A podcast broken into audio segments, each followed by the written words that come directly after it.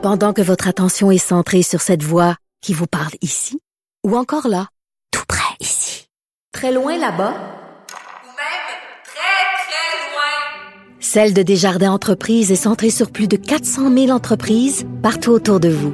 Depuis plus de 120 ans, nos équipes dédiées accompagnent les entrepreneurs d'ici à chaque étape pour qu'ils puissent rester centrés sur ce qui compte, la croissance de leur entreprise. Alors, j'ai la nouvelle euh, de TVA Nouvelle concernant le centre aquatique de Rosemont. Euh, Jérôme Blanchet-Gravel a raison, donc je vais vous lire ça. Montréal ira de l'avant avec le projet d'un vestiaire universel au futur complexe aquatique de Rosemont où les hommes, les femmes et les personnes non binaires se changeront au même endroit. Un exemple d'innovation sociale selon l'administration municipale. Sauf que ils vont changer au même endroit, mais dans des cabines fermées. Mais là, euh, c'est des cabines fermées. Tu rentres dans la cabine fermée, tu te changes, puis après ça, tu sais, c'est pas vraiment. Donc, finalement, on, respecte le. C'est pas tout le monde qui est tout nu les uns devant les autres. C'est qu'il y aurait plus de vestiaire homme, vestiaire femme, sauf que ça va être un vestiaire. Puis là, il y a des cabines fermées, puis tu t'en vas dans. Je suis déjà allé dans des places comme ça où c'était, les, les, cabines étaient fermées, je comprends pas. Mais checkez bien ça. Checkez bien ça. Checkez bien ça. Checkez bien ça. Au centre aquatique Rosemont, quand des musulmans vont vouloir aller se baigner, eux autres vont dire non, non, non. Nous autres, c'est pas vrai que les hommes puis les femmes, on va être dans la même salle. Il va y avoir une salle pour les hommes, puis une salle pour les femmes. Puis là, checkez bien ça. L'administration municipale va dire c'est vrai. Vous autres, c'est correct. Vous autres, c'est vrai, vous séparez les hommes puis les femmes. Oh, non, non, on va faire une exception pour vous autres. Les autres sont pas musulmans. Tout le monde ensemble. Mais c'est vrai que vous autres, dans votre culture, on respecte la culture des autres, on respecte les ben, ben, ben, ben ouverts. Ben, ben, ben ouverts. Fait que vous autres, vous voulez, euh, voulez pas vous baigner ensemble, les, les hommes et les femmes. on va vous respecter parce qu'on respecte votre culture. Deux poids, deux mesures. C'est ça que ça va être. J'ai tellement hâte du jour où ces gens-là vont soudainement dire non, ça s'appliquera pas à nous. Regardez bien la ville reculer, vous. Nous allons maintenant parler à M. Gilles Simard, journaliste et euh, père aidant en santé euh, mentale, euh, qui a écrit un texte sur le fétichisme écologique, un texte qui est paru dans un journal, un texte extrêmement critique envers Greta Thunberg. On va lui parler. Bonjour, M. Simard. Bonjour, M. Martineau. Bonjour, vous aimez vous faire des ennemis, vous, parce que là, vous dites, là... Euh, J'ai passé une partie de la fin de semaine, justement, sur Facebook, à m'amuser avec mes ennemis, là, en guillemets. Donc, euh, vous n'êtes pas un climato-sceptique. plaisir.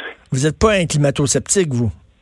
Je suis pas, non, je suis pas un climato-sceptique. Je dirais que je suis un climato-réaliste, mais je suis pas un enragé de la feuille, là. Je suis pas ce genre d'agité du bocal là, qui va hurler à l'apocalypse là, euh, euh, à chaque rapport, par exemple, du GIEC qui va sortir. J'aime ça quand les gens sont capables de m'expliquer les choses intelligemment, tranquillement, pour que je puisse comprendre.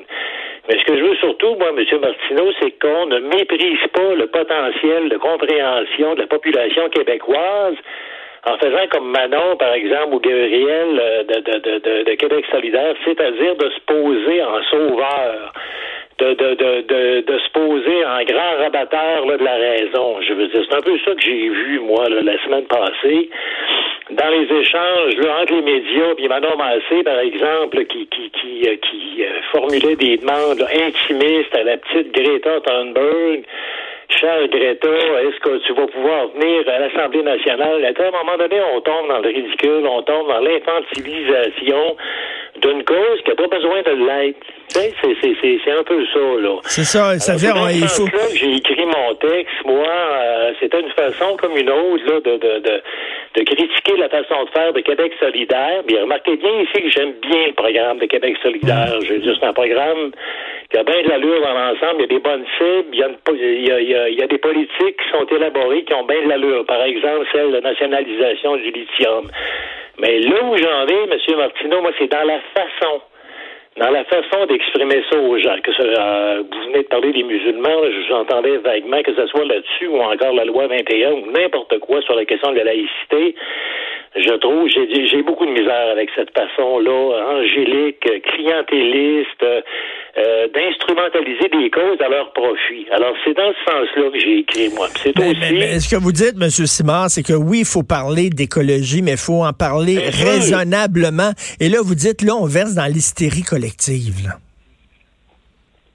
Ben, c'est-à-dire que euh, en prend là, de, l'anxiété, ça en prend. Il faut que les gens saisissent le, le, le, le- phénomène de l'urgence. C'est bien certain. On est en train de vivre un- un- une transition, ou on va la vivre, une transition énergétique qui est fondamentale puis qui est nécessaire. On n'est pas obligé de tomber puis vous l'entendez souvent, vous aussi, ça, dans le catastrophisme, puis dans l'éco-anxiété paralysante pour être capable de passer notre message.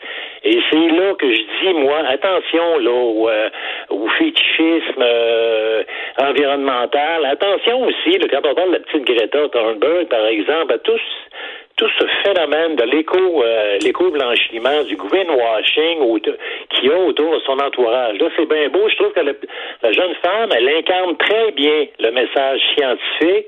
Je la trouve très brillante, très courageuse. Euh, je la trouve phénoménale même, mais ça n'empêche pas qu'on puisse poser des questions sans se faire traiter justement de climato-sceptiques, d'imbéciles heureux, de durs de la feuille, de gens qui comprennent rien là. tu sais. Et au Québec, malheureusement, avec le genre de clivage qu'on vit depuis quelques années, mais c'est un peu ça à quoi on a droit. Et ça, moi, je me pose en faux par rapport à ça. Je suis plus du genre à me dire, mais qu'est-ce qui va arriver avec le gouvernement Legault? Est-ce que le gouvernement Legault est prêt à mettre des sous euh, au niveau du plan de transition énergétique? Si oui, comment? De quelle façon?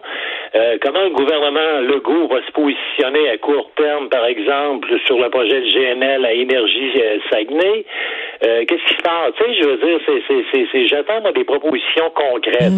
J'attends des, des- j'attends des propositions là euh, intelligentes. J'attends qu'on agisse en tant que société collectivement, mais sans, sans, sans se tirer la tête sur un mur là. Et là, vous dites aussi là, qu'elle est inattaquable. On peut pas critiquer Greta Thunberg. C'est comme un saint. Et là, vous avez une sainte. Vous écrivez, euh, vous citez l'écrivain Pascal Bruckner, le philosophe, qui disait, Oui. en révélant qu'elle était atteinte du syndrome d'Asperger, ses parents en ont fait un bouclier inattaquable. C'est-à-dire qu'on peut pas rien dire contre elle parce que, étant donné ben, qu'elle elle a une forme d'autisme, il faut se fermer la gueule. Euh, vous, vous C'est bien, écoutez, je, moi, je suis père aidant en santé mentale. Et euh, on le sait, je veux dire, il y a toute la question de stigmatisation en santé mentale, les mots sont importants. Et euh, il y a comme une espèce de fausse prudence à un moment donné quand il s'agit de dire les choses, de nommer les choses.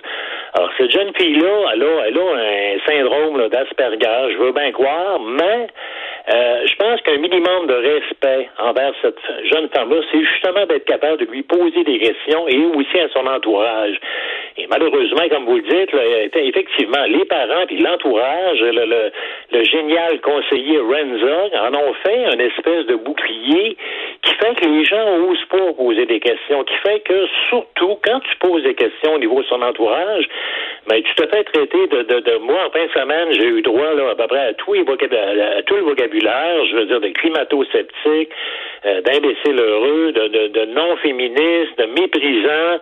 Pourtant, je veux dire, euh, la santé mentale, c'est mon domaine, et puis je je je je j'ai pas de compte à rendre à personne. Je me sens pas de compte à rendre à personne là, euh, à ce niveau-là. Mais j'ai- mais c'est tellement facile. Alors euh, euh, d'embarquer là-dedans, je veux dire d'embarquer dans les insultes, d'embarquer dans l'émotion.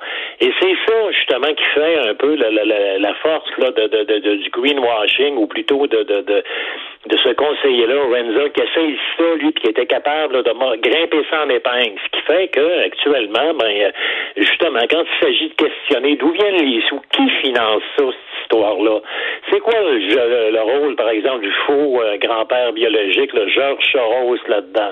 Qu'est-ce qui arrive avec l'éco-blanchiment? Qu'est-ce qui se passe avec le greenwashing? Qu'est-ce qui se passe avec M. Renzog euh, au niveau de son start-up, là, euh, We Don't Have Time, etc., etc. Je veux dire qu'il a, qu'il a- qu'il a accumulé quelque chose comme 10 millions de couronnes suédoises dans le temps de le dire. Alors ça, c'est des questions légitimes qu'on est en droit de se poser, puis ça touche pas le, le- le- la jeune euh, Greta, pas plus que les autres, ces autres émules à travers Non, mais monde. regardez, regardez une question qu'on pourrait se poser. Là. Moi, j'ai vu beaucoup, beaucoup d'écolos. J'ai vu beaucoup d'écolos en France, là, de- de- des gens qui connaissent bien ça, qui disent, ben, le nucléaire, c'est peut-être une option aussi. Mais ça, ça, ça prend des scientifiques, ça prend, ça prend une discussion raisonnable. On est dans l'émotion, là, actuellement. Exactement, M. Martineau. Vous parlez du nucléaire, vous avez absolument raison. C'en est une façon. Ça. Puis là, les- il y a beaucoup d'écolos en France qui reconnaissent Ben oui. qui se sont trompés, effectivement, en exigeant la fin du nucléaire et que le nucléaire, effectivement, aurait pu, aurait pu servir là, de, de, de, de, de- de transition pour sortir du pétrole. Alors, c'est pour ça qu'on a besoin de raisonner là, intelligemment. Et à ça, moi, je vous, je vous citerai simplement notre ami Petri Tala, là, de l'Organisation mondiale de la météorologie, qui disait, lui, par rapport à ça, cessons de rajouter là, au phénomène d'éco-anxiété généralisée. Ce qu'on veut, c'est la raison. Ce qu'on veut, Oui. c'est les chiffres.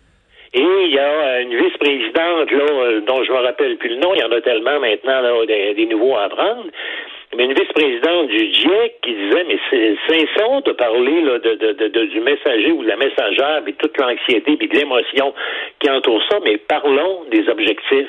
Parlons des objectifs des pays.